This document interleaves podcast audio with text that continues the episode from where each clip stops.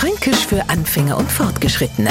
Heute können wir uns einfach nicht entscheiden. Und vor dem Problem stehen alle Öcher zwar einmal.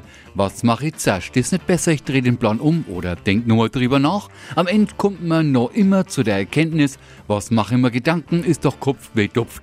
Kopfweh dupft wär's, ob ich heute früh zuerst die Zähne putzt und dann duscht hab oder umgekehrt. Das Ergebnis zählt und das war's.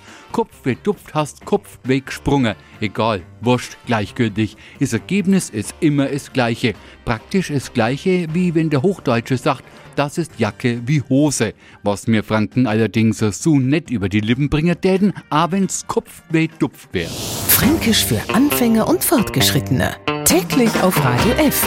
Und alle Folgen als Podcast auf podu.de.